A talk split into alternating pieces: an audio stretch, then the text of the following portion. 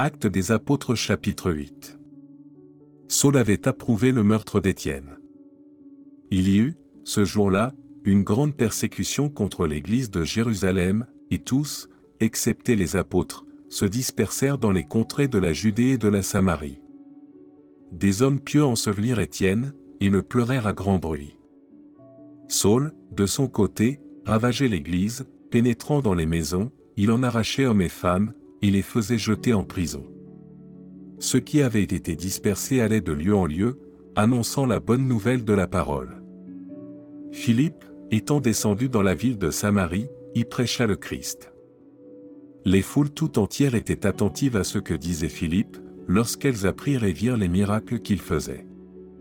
Car des esprits impurs sortirent de plusieurs démoniaques, en poussant de grands cris, et beaucoup de paralytiques et de boiteux furent guéris. Et il y eut une grande joie dans cette ville.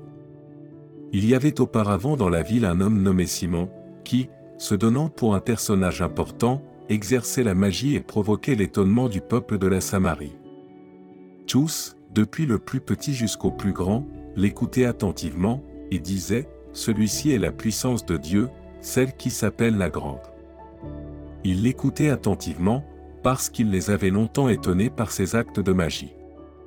Mais, quand ils eurent cru à Philippe, qui leur annonçait la bonne nouvelle du royaume de Dieu et du nom de Jésus-Christ, hommes et femmes se firent baptiser.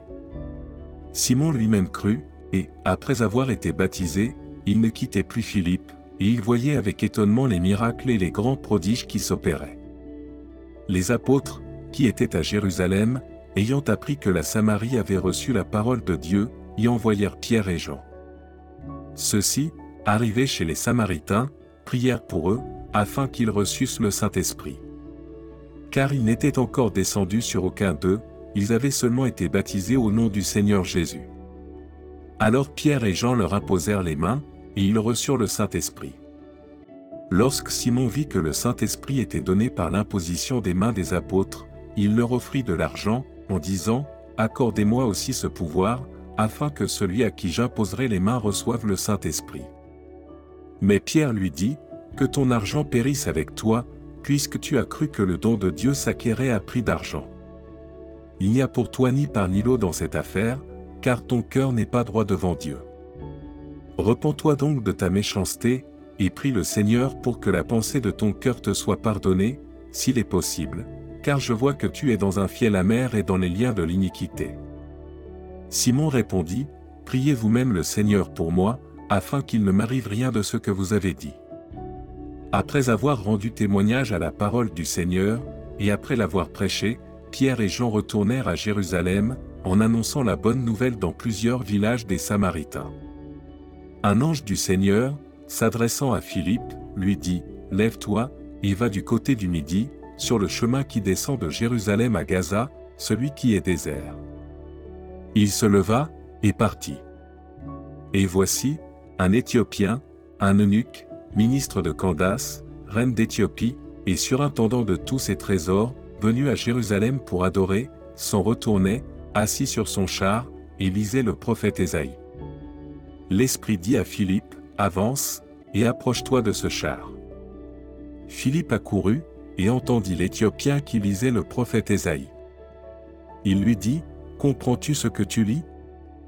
Il répondit, Comment le pourrais-je, si quelqu'un ne me guide Et il invita Philippe à monter et à s'asseoir avec lui.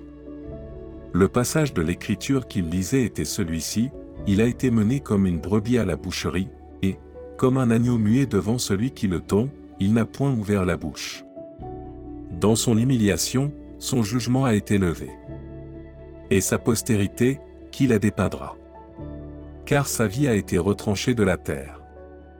L'eunuque dit à Philippe, Je te prie, de qui le prophète parle-t-il ainsi? Est-ce de lui-même, ou de quelque autre? Alors Philippe, ouvrant la bouche et commençant par ce passage, lui annonça la bonne nouvelle de Jésus. Comme ils continuaient leur chemin, ils rencontrèrent de l'eau. Et l'eunuque dit, Voici de l'eau, qu'est-ce qui empêche que je sois baptisé? Philippe dit, Si tu crois de tout ton cœur, cela est possible.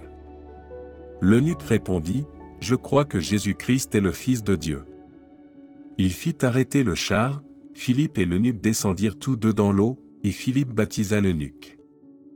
Quand ils furent sortis de l'eau, l'Esprit du Seigneur enleva Philippe, et l'eunuque ne le vit plus. Tandis que, joyeux, il poursuivait sa route, Philippe se trouva dans Azo, d'où il alla jusqu'à Césarée, en évangélisant toutes les villes par lesquelles il passait.